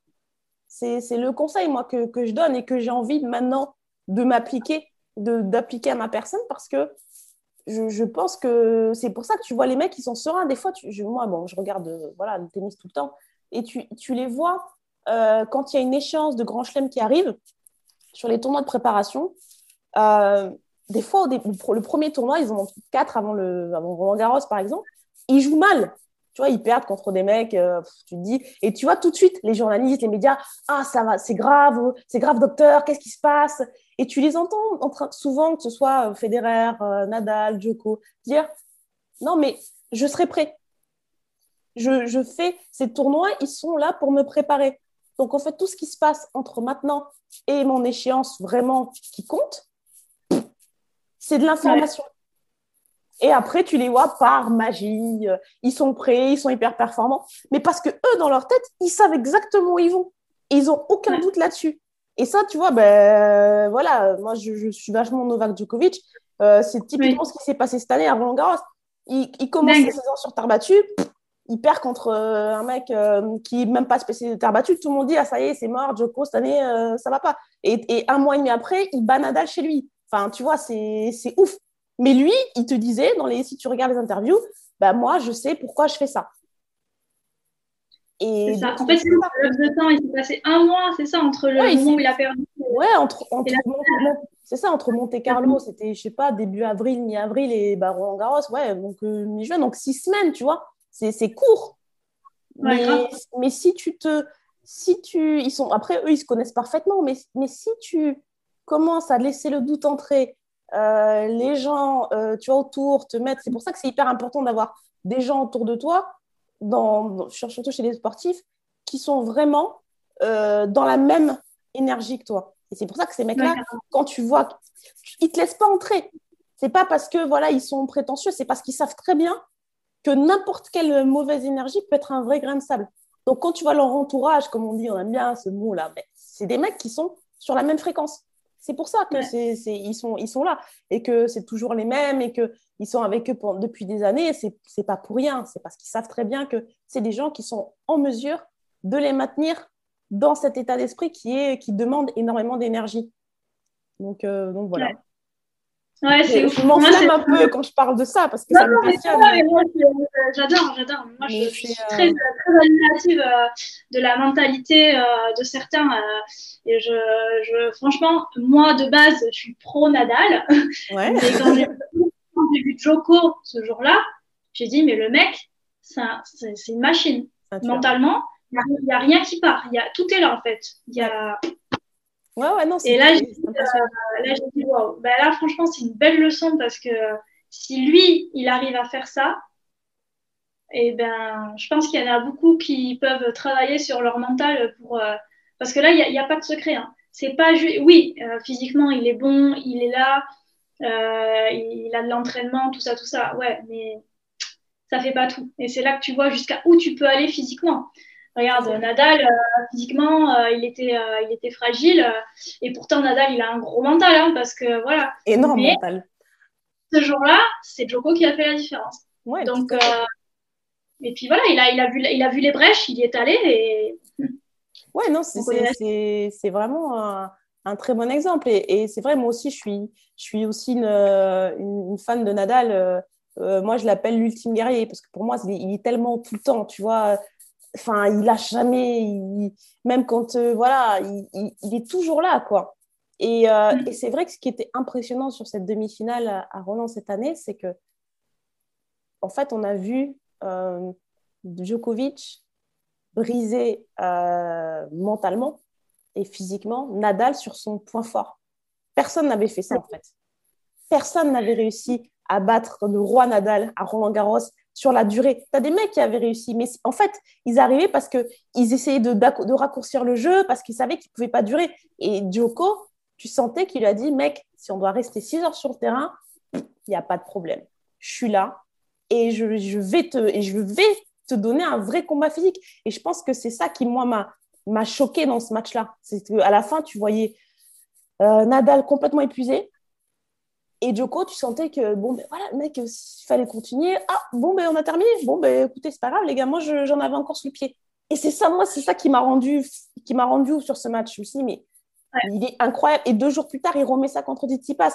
Enfin, alors après, tu as les gens qui disent ouais, il va aux toilettes, je sais pas quoi, sans faire un jument qui revient. Ouais, bon, très bien. Ouais, bon, bah, tu as les anti-Djokovic bon, qui sont toujours là pour, euh, critiquer. Bon, après, il disait pareil avec Nadal euh, il y a 10 ans, donc euh, bon, ça change. Mais moi, c'est pas ça. Et c'est ce que tu as dit, c'est que ce que j'aime avec Djokovic, c'est que c'est un mec, pour moi, j'ai envie de dire lambda. C'est pas un mec lambda, c'est quelqu'un d'extraordinaire, mais dans le sens où lui, il a compris que en travaillant son mental en vraiment faisant ce travail-là, quelqu'un qui était comme lui vraiment en dessous de Federer et Nadal, eh ben, il, s'est dit, moi, c'est là où je vais être fort parce que j'ai pas le, physique de, de, de Nadal, j'ai pas le, talent pur de Federer, mais par contre, dans la tête, je vais, être, je vais, les, je vais les démonter. Et, et, tu vois que et tu vois voilà et tu vois la, la transformation et maintenant tu sais que s'il joue contre Federer s'il joue contre Nadal mais c'est lui qui va gagner je veux dire, je suis désolée de dire ça aux, Fédal, hein, les, fans de Federer et Nadal. c'est comme ça qu'ils s'appellent, tu vois. Mais, et pourtant, moi, c'est des joueurs que j'aime. Hein. Mais il, il, a, il a une telle emprise psychologique sur les deux. Et encore, il n'avait pas encore sur Rafa sur Terre. Maintenant, ça y est. Ça y est, c'est terminé. Il a battu Federer chez lui à Wimbledon. Il a battu Nadal chez lui à la régulière dans des matchs. Enfin, c'est fini c'est fini. Mm, mm. il, a, comme, comme, disent les jeunes, il a niqué le game. donc, euh, donc voilà, non, c'est assez. Euh, moi, je sais pas, je trouve que c'est des choses qui me, qui me, qui me fascinent. Donc, toi, est-ce que, est que ce genre de truc, ça t'inspire et ça te donne envie de, de, de le pratiquer en fait dans ta, dans ta vie de tous les jours et Les sportifs, comment est-ce qu'ils t'inspirent, toi, dans, dans, ta vie d'entrepreneur? Déjà, moi, quand je regarde un match de foot à la télé ou un match de tennis ou autre, et que euh, l'équipe euh, est euh, vraiment en transe, hyper compétitive et tout, ça me donne envie d'y aller en fait. Genre, j'ai envie de rentrer dans ma télé, j'ai envie de tout Donc en fait, souvent, j'ai une énergie de dingue rien qu'en regardant du sport à la télé. Et bien souvent, d'ailleurs, après, je m'en vais faire un tour ou pas parce que j'ai trop en fait, il y a trop de trucs ou alors je, vais à la salle euh, courir un peu ou comme ça. Mhm. Et après, et après j'analyse et je me dis, ah ouais, en fait, ces gens-là, mais euh, ils sont hyper inspirants. Moi, c'est. C'est pour ça, franchement, moi, je suis contente de t'avoir dans ça me, bien que là, la discussion qu'on a eue il y a deux jours, et même celle-là encore aujourd'hui en direct, mais ça me, ça, ça, me fout la patate en fait.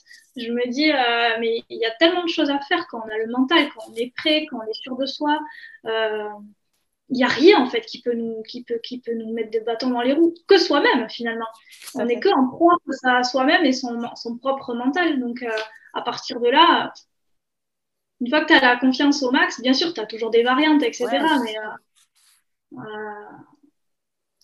mais, ça se travaille, c'est pas, pas inné, c'est pas toujours inné, euh, c'est un truc que tu travailles euh, euh, dans ta vie de tous les jours, au fur et à mesure que les années elles passent, tu prends de l'âge, tu vois, tu analyses les choses de manière différente, tu rencontres aussi des gens qui t'amènent à penser différemment, tout ça, donc du partage. Et tout ça, ben, c'est de l'enseignement en fait que tu tires pour toi de manière positive. Et ben, après, tu peux, tu peux briller en fait. Tu peux, tu peux, tu peux exploser, quoi. T'explores et tu exploses. Voilà. Moi, je suis, d'accord. C'est vrai que c'est bien que tu le répètes que voilà, ça se travaille. Tu, tu peux, en fait, c'est accessible à tout le monde. C'est pour ça que je te dis, moi, je, prends souvent Djokovic en exemple, en exemple parce que c'est accessible à tout le monde. Bien sûr, tu dois voir, il y a des gens voilà, qui naissent avec ça. Enfin, après, par rapport à la manière dont ils ont été éduqués, donc petits, c'est mm. assez inné. Mais, mais je pense que c'est vraiment quelque chose que tu peux travailler au quotidien. Euh, et, et, et, vraiment, c'est une relation que tu développes avec toi-même. Et, et, donc, euh, et tu apprends à te, quelque part, te moquer un peu du regard extérieur, parce que c'est souvent c'est ça le, vrai, le vrai nerf de la guerre, c'est comment tu es perçu. Tu, on ne fait pas des choses parce qu'on dit Ah, mais attends, si je me plante, qu'est-ce qu'on va dire? Ah, mais tu vois, les gens vont parler. Tiens, ma famille, qu'est-ce que, est-ce qu'elle va me soutenir? Est-ce que tu vois, c'est normal. Mais je pense que la confiance en soi, c'est aussi se dire l'objectif, en fait, c'est le fait d'avoir un objectif et d'aller chercher déjà, en ce sens-là, c'est une victoire parce que ça prouve que bah, c'est du, du courage. Ça ne veut pas dire que tu vas y arriver. Moi, je ne suis pas en train de te dire que voilà, si tu penses que tu vas faire ça, tu vas forcément y arriver. Mais ça te crée un état d'esprit et peut-être que c'est pas, tu vas pas atteindre le but que tu t'étais fixé, mais ça va bifurquer sur autre chose et tu sais jamais. Mais si tu développes ces mécanismes mentaux, tu es sûr que tu vas aller loin. Moi, je n'ai jamais vu quelqu'un qui, qui, travaille sur, qui travaille sur lui, qui a une conviction, qui, fait, qui est dans l'action. Être dans l'action, c'est primordial. Et qui va nulle part. Ça n'existe pas. Par contre, euh, penser, ruminer, très, ouais, je vais faire ça et pas faire, oui, tu restes au même point. Mais si tu es dans l'action, tu apprends et que tu es toujours dans cette volonté d'aller plus loin, Mm. Il y a d'être curieux, tout à fait curieux, du, potentiel que tu peux déployer finalement, euh, de, de, de, sortir de ta zone de confort, de, euh, de te d'éviter en fait de te, de te fermer comme une coquille à tout ce qui est extérieur et, et aussi de faire un déni de toi, ce que tu ressens et de la de l'échec. Surtout, c'est hyper mm. important. Tu peux pas dire ah, non, non, non, euh, là, euh, non, non, c'est pas un échec, euh, c'est juste. non. Il faut, il faut assumer et il faut se poser et quitte à, prendre un, un, carnet et écrire et, ou appeler, appeler un ami. 50-50 aussi. enfin, tu vois, enfin, non, il faut avoir cette clairvoyance d'esprit et, et, et, toujours essayer d'être meilleur pour soi. C'est très important, pour soi surtout. Toujours euh, ne pas perdre de vue pourquoi on le fait, euh, qu'est-ce que ça nous apporte à nous d'abord? Parce que la finalité, c'est d'être heureux dans ce qu'on fait, d'être épanoui dans ce qu'on fait. Si ça ne nous nourrit plus, il faut arrêter, il faut faire autre chose en fait. Il faut se renouveler, se recycler, c'est tout.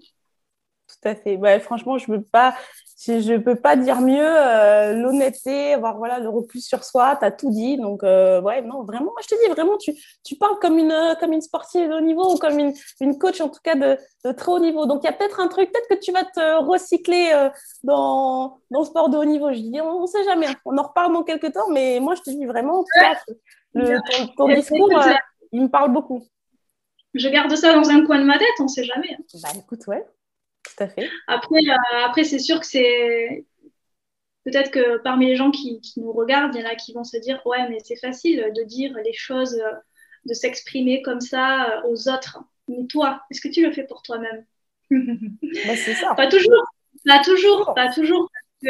en fait, le, combat, il est plus difficile quand, envers soi-même parce que c'est dur en fait de, sortir de, de, ces retranchements, de, de ces émotions, de, gérer tout cette. Euh, c'est pas facile en fait d'évaluer en fait à quel moment on peut vraiment euh, euh, passer à autre chose et de quelle manière on va le faire. Mais, mais voilà, on, on l'apprend au fur et à mesure et en s'entourant des autres, des événements extérieurs, du sport et de plein de choses en fait. Mais ça vient au fil du temps. Donc, euh, euh, moi, il y a des moments où quand je vais pas bien et que euh, il n'y a pas grand chose qui fonctionne dans ma journée, je coupe. C'est pas grave en fait. Je coupe. Je vais faire autre chose. Je vais je vais oxygéner mon cerveau, je vais extérioriser mes émotions. Il y a des, des, jours avec et il y a des jours sans, mais c'est pour tout le monde pareil. Après, voilà, il ne faut pas rester dans le down trop longtemps. Et quand on est tout en haut, bah, il faut aussi rester humble et se dire qu'à tout moment aussi, tout peut vite redescendre. Donc, voilà, il y a, y a ça aussi. Oui, je suis, je suis complètement d'accord. Moi, je pense que, euh, je pense que dans, notre conversation, on n'est pas là pour vendre du rêve, en fait. Et c'est pas, il ne s'agit pas de dire Ah, super, vous allez vous lever, wouhou, ça va être super. Pas du tout. Je veux dire, tu as, parlé de choses euh, qui sont euh, essentielles. Quand tu parles d'avoir de, du recul sur soi et de faire preuve d'honnêteté, moi, c'est c'est tout à fait quelque chose où, où je suis vraiment à 100% d'accord là-dessus. Quand tu as un échec, tu as un échec mais ça fait partie du, ça fait partie du jeu. Et il y a des moments où c'est dur, il y a des jours où tu te lèves, où tu as envie de rien faire. Et, bien sûr, mais ça, c'est normal. En fait, c'est garder en tête l'objectif où tu veux aller. Et, et il y a des jours où tu vas arriver à faire tes choses. Voilà, ça va être super simple, ça va être fluide. Il y a des jours où ça va être horrible. Tu vois, ça va tu, vas, tu vas galérer. Pour des fois, tu es sur un terrain, tu gagnes des matchs en jouant, mais trop mal. C'est laborieux. Mais en réalité, mais à l'arrache, tu vois. Mais en même temps, tu te rends compte que ces matchs que tu gagnes à l'arrache, parce que tu t'es accroché, parce que tu as essayé quand même malgré tout, tu t'es pas dit, ouais, mais bon, ça y est, aujourd'hui, mon service, mon coup droit, ça marche pas, donc euh, ça y est, je lâche l'affaire. Parce que tu as essayé, en fait, de malgré tout, de, de, trouver des moyens de faire de ton mieux. Et ben, par miracle, le match d'après, tu joues beaucoup mieux. Parce qu'en fait, ce travail-là, tu as, été dans le dur. Mais après, je, je suis d'accord aussi avec toi qu'il y a des moments où c'est important d'avoir ces, temps de repos. Parce que aussi, ça, c'est, je pense que c'est un vrai sujet dans l'entrepreneuriat. Il y a vraiment toujours ce, cette espèce de mythe, moi, qui commence un peu à me saouler, de la hustle culture, tu vois. Ouais, moi, je dors que deux heures par nuit, c'est trop stylé, euh, euh, je travaille le week-end, je travaille les vacances. Ouais, super. Et, et le taux de suicide chez les entrepreneurs, euh, on, en parle, on en parle ou pas? C'est un vrai sujet, qu'il y a beaucoup de gens, justement, qui dépression et tout. Non, en fait, euh, comme tu l'as très bien dit, des fois, c'est bien aussi d'avoir des temps de repos. Et, même chez les sportifs, le temps de repos fait partie intégrante de la préparation. Et ça, je trouve que dans l'entrepreneuriat, même dans le sport, on n'en prend pas assez souvent d'avoir ces moments où bah, tu débranches, tu vas, te faire, tu vas aller faire ton footing, ça va te permettre d'évacuer, tu vas aller faire une balade, tu vas aller au resto. Et c'est pas parce que tu fais ça que tu es, pas, euh, es une mauvaise personne. Parce qu'il y a, moi, je trouve qu'il y a beaucoup de, il y a beaucoup de culpabilisation, tu vois, dans, sur les réseaux. Ouais, mais moi, j'ai travaillé, j'ai fait ça, je travaille plus que les autres. Bah, super, bravo. Mais en fait, on s'en fout, quoi. Tu vois? Je veux dire, euh, chacun a son équilibre. L'histoire d'équilibre, il est propre à chacun. Tu as des gens voilà, qui peuvent travailler, je sais pas, 80, 80 heures par semaine. Eh ben, bravo. Euh, j'ai envie de leur dire. Mais ça, si ça ne te correspond pas, il ne faut pas le faire, en fait. Mm. Tu vois? Moi, je te retrouver, euh, ouais, c'est ça. Si c'est pour te retrouver un matin à ne plus te lever de ton lit parce que euh, tu es euh, fatigué énergiquement, énergétiquement, pardon, physiquement et tout, psychologiquement, enfin bref, t'as compris, mhm. ça sert à rien en fait, tu vois. Ben c'est pas. On est, je te donne bonne conscience en te disant que tu travailles autrement dans la semaine, mais si derrière, t'assures pas, parce que voilà, c'est un tout en fait. Hein. Le corps et le mental, euh, tu peux pas euh, difficilement détacher les deux. Quoi. Tout à fait. Et il n'y a que toi qui sais ce qui est bon pour toi. Je veux dire, moi, j'ai mm. vraiment un peu. Euh, ouais, c'est pour ça que j'insiste là-dessus, parce que vraiment, ce, truc de ouais, il faut que tu fasses ça, c'est comme ça. Bien sûr qu'il faut travailler, on est d'accord. Mais Bien sûr. il faut trouver ton rythme, en fait. Il faut trouver ton rythme, il faut, il faut que tu saches ce qui fonctionne pour toi, comment tu vas te calibrer et en fonction. Et après, tu t'ajustes. Il y a des périodes où tu vas plus bosser, tu vas devoir cravacher, c'est normal. Et ça, j'ai aucun problème avec ça. Mais il y a des moments aussi, c'est bien que souffler. OK. Mm. Et, quand tu souffles, et eh ben, en fait, tu laisses ton, ton esprit reposer. Et c'est là que tu laisses de la place. Et on a beaucoup de mal, moi, je, parle pour moi notamment, on a beaucoup de mal à laisser de la place, à laisser de, de l'espace euh, euh, de cerveau disponible. On arrive, parce qu'il faut toujours être euh, occupé à faire quelque chose. Donc, ce moment de vide où finalement, bah, c'est là que la créativité elle arrive. C'est là que les idées arrivent. parce qu'on est toujours, euh, on a toujours l'impression de devoir faire quelque chose. Et ben en fait, on rate les opportunités. Euh, là, c'est, j'ai, vu le, le CEO de, de ByteDance, donc le, groupe où je, travaillais, qui est donc le groupe qui a TikTok, qui a, qui, a, enfin, qui a décidé de se retirer. Et il expliquait que lui, en fait, là, il a besoin d'aller lire des livres, écouter de la musique pour mieux réfléchir à la stratégie. Et au départ, je me suis dit, mais je me suis dit n'importe quoi au début. Et après, j'ai réfléchi, je me suis dit, mais ah, peut-être qu'il y a un truc en fait. Tu vois? Mm-hmm. Parce que si, si, un mec qui, qui, a une boîte qui pèse des milliards et des milliards de dollars te dit ça, hum, dans l'oreille, il y a peut-être un truc. Ouais, carrément. Donc, euh, donc voilà, je trouve que c'est aussi un. C'est bien de parler de ça aussi parce qu'on parce qu'on n'en parle pas trop souvent et, et, que ce soit pour les sportifs ou, euh, ou pour les entrepreneurs, mm. euh, il faut avoir ces temps de, de repos-là. Je te propose de conclure euh, cette interview.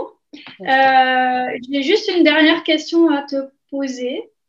Tout simplement, un sportif ou une sportive de haut niveau qui t'inspire, que tu suis régulièrement, qui, qui, ça pourrait être, qui ça serait et pour quelle raison. Bon, alors j'ai fait un petit, un petit peu un spoiler tout à l'heure en parlant de, mon obsession pour, pour, Novak Djokovic parce que, parce que je trouve que bah, en ce moment, c'est euh, c'est un peu le c'est un peu le plus grand parce que il a il est vraiment euh, pas je vais pas dire parti de rien, mais il y avait un tel écart avec Fed et Nadal euh, et la manière dont il a il a non seulement réduit le gap au cours des dix dernières années. c'est quelqu'un qui est toujours dans la recherche. Alors, il tente des trucs, des fois, et puis c'est pour ça qu'il est controversé, parce que il va parler de, tu vois, de méditation, il a parlé d'été à un moment donné, il a parlé de, justement de son alimentation, il a enlevé le gluten. Donc les gens se disent un peu, ouais, il en fait trop, ouais, tu vois, il est toujours en train de, de faire le mec qui, euh, enfin, je sais pas, tu, ouais, tu vois, un peu hygiéniste et tout ça.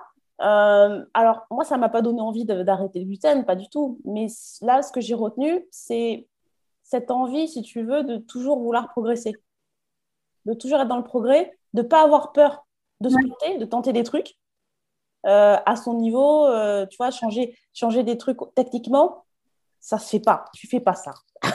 quand tu es, es, dans le top mondial, tu, tu, tu, bricoles, mais tu fais pas des gros changements. Et lui, il le fait. Donc, j'ai commencé à me dire, ouais, attends, ce mec-là, il n'a pas peur, en fait. Il n'a pas cette peur de, de repartir et de, et de perdre un peu, euh, tu vois, ce, ce cette espèce d'avantage qu'il a vu parce qu'il sait que c'est une perte qui est momentanée et qu'il va progresser mm. après. Donc, euh, donc, pour toutes ces raisons-là et pour sa, capacité à, gérer l'adversité, c'est quelqu'un qui reçoit quand même énormément de, haine euh, en permanence et qui, malgré tout, est toujours là, quoi, qui arrive à, se blinder. Donc, ça, je trouve que c'est quand même assez admirable. Donc, euh, pour, pour l'aspect pour l'aspect comme ça, un peu, tu vois, vraiment guerrier mental et puis euh, cette, cette, envie de progresser, je dirais, euh, je dirais euh, Djokovic après. Si je devais parler aussi d'une autre sportive, je dirais, moi, Naomi Osaka, c'est une joueuse que je trouve aussi qui, qui, me plaît beaucoup parce que, parce que justement, elle, et eh ben, elle, met, le, elle met un peu les, les pieds dans le plat sur, sur plein de sujets. Euh, et, euh, et, notamment, là, ce qui s'est passé à Roland Garros avec, avec le fait que, ben, voilà, elle, elle a dit qu'elle avait besoin de temps pour, euh, pour faire attention à sa santé mentale. Enfin, pour moi, je trouve ça quand même assez, assez admirable parce qu'on on n'en parle jamais. C'est-à-dire que elle, elle, et, puis, et puis surtout, elle te parle du fait que, voilà, que ça fait depuis, depuis qu'elle a atteint le sommet qu'elle est, elle a commencé à, à, être déprimée. Ce qui peut paraître paradoxal, mais, en, réalité, pas déconnant. mais en réalité, c'est pas déconnant parce que tu as un objectif. Quand tu as un objectif de résultat, une fois que tu l'atteins, et eh ben, tu, tu y a un vide. Qu'est-ce qui se passe? C'est pour ça que souvent, moi, je dis, focalisez-vous sur des valeurs, sur des choses que vous voulez atteindre. Parce que euh, si tu te focalises sur le résultat, le jour où tu, l'atteins, bah, tu perds un peu. Il y a une vraie crise d'identité. Beaucoup de joueurs ou de sportifs ont, vécu ce, moment, un peu cette petite mort. Et, et donc, euh, ouais, je, je, l'apprécie parce que euh, elle n'a pas eu honte d'être vulnérable. Et, et, je trouve qu'il y, y, a vraiment de la force dans la vulnérabilité. Et, euh, et, elle a été capable voilà, de dire Bon, écoutez, moi, les gars, vous êtes bien gentils, ouais, ok, très bien, on va dire que je suis une pourri gâtée, on va dire que. Mais moi, là, j'ai besoin de prendre du temps pour moi. Et, euh, et pour ça, je dis chapeau. Après, il y en a plein. Hein. Je veux dire, il y a, il y a plein, de, il y a plein de gens. Euh, si on parle de foot, pour moi, bah, voilà, Zidane, ça reste, ça, ça, reste, ça reste l'idole parce que pour, pour plein de raisons, le joueur qu'il était, et puis le manager qu'il est devenu aussi c'est surtout ça. Moi, c'est cette reconversion et, et euh, qu'il a, qu'il a eu avec un, vrai succès. Et, euh, et partir, il, il, est parti, il a fait ses cours, il était voilà, humble au fond de, enfin, dans une salle, comme tout le monde. Il a, il a fait ses classes et puis, et puis voilà, on, on sait ce qu'il a fait. Donc, euh, donc, dans le foot, ouais, je dirais Zidane et puis bah, Cristiano. Quoi. voilà, Ronaldo, pareil pour. CR7 Ah, CR7. CR7, CR7 parce que, bah, ouais, moi, il m'impressionne euh, parce que c'est un peu pour les mêmes raisons que Djokovic, en fait. C'est un peu, tu vois, il y, a, y, a le côté. Euh, tu vois, c'est le mental, quoi. C'est le mental euh, et puis le travail. C'est le travail acharné. Lui, vraiment, pour moi, c'est vraiment un acharné, quoi. C'est le genre de personne, même, tu, tu sais pas si tu peux être dans leur. Tu peux graviter autour d'eux je me dis Djokovic, peut-être plus accessible, mais je me dis Cristiano, c'est un mec qui est tellement intense, qui est tellement dans son truc, que ta limite, tu n'as pas envie de le déranger. Tu, l'admires de loin. Mais, euh, ça... se voit à ses expressions euh, faciales. Ouais. Il y a un truc qui n'est pas commun chez lui, en fait. il, est hors norme. Il en impose, quoi. On a beau dire euh, nani nana, enfin, lui, on peut dire on dit de Kylian Mbappé qu'il est arrogant à 23 ans. Euh, on pourrait dire aussi de Cristiano euh, qu'à 34 ans, il est arrogant, mais c'est pas la même forme d'arrogance dans le sens où. Euh, voilà, mais, et, puis, tu sais, moi, j'avais vu un truc sur. je regardais la série Suits, je sais pas si tu si tu t'as suivi, et donc le personnage principal, Harvey Specter, il disait ce n'est pas de l'arrogance si c'est basé sur des faits. Et j'étais là, ah ouais, tu vois, et je trouve que, en fait, quand tu es au top niveau euh, depuis 15-20 ans et que tu dis, ouais, je suis fort, je suis le meilleur, bah, c'est la réalité. Les gens ont du mal mm. avec ça, mais en même temps, il l'a volé à personne. Ses titres, euh, ce qu'il mm. a fait, il l'a volé à personne. Et, et, en même temps, je trouve que les gens parlent beaucoup de son arrogance, mais, mais je trouve que c'est complètement un faux débat. Et il y a quand même, moi je trouve chez, chez Cristiano, euh, une certaine, un certain fair play pour le coup. C'est un mec qui veut gagner. Il déteste perdre. Déteste perdre. Mais tu vois, quand j'ai regardé moi, euh, le match contre l'équipe de France, et je terminerai sur ça, parce que tu m'as dit un sportif, mais bon, bien sûr, voilà, comme d'habitude, je suis et, et je terminerai sur ça parce que, parce que vraiment, ça m'a marqué. Euh, en fait, quand il, quand euh, il est bras, bras dessus, bras dessous avec Benzema, tout le monde a trouvé ça incroyable, bon, bien sûr, mais, mais moi, en fait, ce que, ce que j'ai retenu de ça, c'est que il y avait un vrai respect. C'est-à-dire qu'en fait, limite, et, moi, ça me paraît dingue, limite, j'avais l'impression qu'il était content que son pote ait marqué. Alors qu'on sait que Cristiano, c'est un compétiteur et qu'il voilà, il veut gagner. Tu vois, même contre son fils, tu vois les vidéos sur YouTube, il n'a pas de pitié. Mais en fait, c'était un peu un respect de.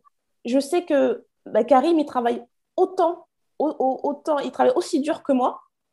Et c'était le respect, en fait, de, deux personnes qui, qui, qui ont vraiment une, enfin, qui ont une vraie reconnaissance du travail de l'autre. Moi, c'est ça que j'ai vu, en fait. Il y avait cette forme de respect-là.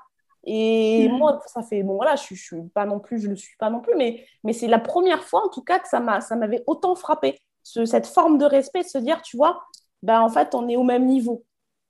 Mm. On est au même niveau. il a, il a eu voilà, donc, il a euh, eu aussi cette forme de respect avec d'autres euh, joueurs d'autres équipes. Ouais, mais je, mais je trouvais que c'était un peu plus. Je trouvais que les autres, c'était du respect, tu vois, et puis il y avait un peu de. C'était plus euh, comme du, un mentor. Ouais, je te respecte, tiens, t'es un, es, un bon. Mais là, c'était vraiment deux personnes au même niveau que j'ai vu. Et ça, ça m'a. Enfin, en tout cas, moi, j'ai ressenti comme ça. Mais c'est vrai que, tu vois, il, il, est respectueux de manière générale. mais, mais c'est vrai que voilà, tous ces sportifs-là, moi, m'inspirent au quotidien. Et c'est vrai que voilà, je, j'essaie toujours d'apprendre euh, de ces personnes-là. Toi, il y aurait quelqu'un qui t'inspire, il y a un sportif pour, te donner le mot de la fin? Euh, bah, Moi, j'aime beaucoup euh, Nadal parce que pour sa, combativité, en fait, son, son, son effort, sa, son audace. Je trouve très audacieux.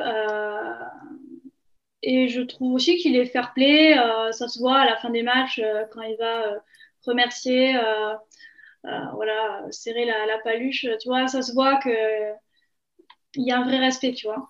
Mais, euh, mais c'est un joueur qui veut vraiment aller au bout de ses actions, euh, qui, qui, est toujours hyper concentré. Euh, lui, l'objectif, il a en tête euh, toujours, toujours, toujours. Et ça, c'est fort. Enfin, je trouve qu'en termes de combativité, Nadal, c'est quand même assez ouf. Quoi. Exceptionnel. Moi aussi, je, je, il est incroyable. Ouais, ouais, ouais. Moi, il me, moi, il me transporte hein, quand il joue. Ouais. Moi, je suis, je suis la raquette, en fait. je crois que tu n'es pas la seule. Moi aussi, ça, ça, ça m'arrive souvent de hurler euh, devant ma télé quand je regarde Nadal, c'est vrai. Euh, je, ah ouais. il, est, il est exceptionnel. Ouais. Et après, euh, en fille, euh, ouais, en fille, bah là, tout de suite, il y en a une qui me vient parce que j'en ai pas d'autres. Ça serait Justine Dupont, qui est qui est une grande championne de surf et qui surfe, euh, c'est la, c'est celle qui surfe les plus grosses vagues, vagues en fait à, à Nazari là-bas. Et euh, clairement, bah, elle, euh, la question du genre homme-femme, elle s'en fout royal. Elle va surfer les plus grosses vagues du monde et ça lui fait pas peur. Et, et alors, en fait, quoi. Et ça, c'est cool. Pour la, la, parité, tu vois, c'est pas mal. Ça, ça rehausse un peu, tu vois, le niveau, quoi. Parce que franchement, la meuf, elle en jette, quoi. Euh, c'est quand même ouf, quoi. Mais, euh, et puis elle est de chez nous aussi, donc c'est pas mal. Ah, ouais. Un peu de chauvinisme ne fait pas de mal. ouais, elle est pas hollandaise, elle est d'ici, elle est de la Cano, mais c'est pas grave, on l'aime quand même. Ça, ça passe, ça passe. Ouais, carrément. Bon, mais écoute, Jennifer, euh, merci d'avoir accepté euh, cette interview croisée. Franchement, ça m'a fait trop plaisir euh, de le faire avec toi parce que bah, c'est un, un, tout. Hein. C'est le fait qu'on ait, qu'on ait vécu la fin du match ensemble euh, à distance et qu'on en ait discuté après pendant une bonne heure sur notre téléphone. Et puis voilà, je voyais pas d'autre meilleure personne que toi pour m'accompagner sur ce, ce, format vidéo. C'est la première fois que je fais ça. Franchement, je trouve ça génial. J'ai presque envie de recommencer demain. Ah, mais trop bien. Euh, voilà, donc euh, écoute, euh, je te remercie beaucoup. Merci à toi. J'espère qu'à vous aussi, ceux qui nous avez écoutés, qui sont restés jusqu'au bout, ça vous a plu, que vous êtes retrouvés dans ce qu'on a dit, que vous avez des choses qui ont fait écho en vous. Et si vous voulez nous les partager en commentaire euh, sous la vidéo ou, euh, ou euh, en message privé, j'en sais rien, ben, écoutez, allez-y, faites-vous plaisir. Au contraire, on sera, je pense, contente de pouvoir répondre à, vos questionnements et d'échanger aussi sur vos points de vue.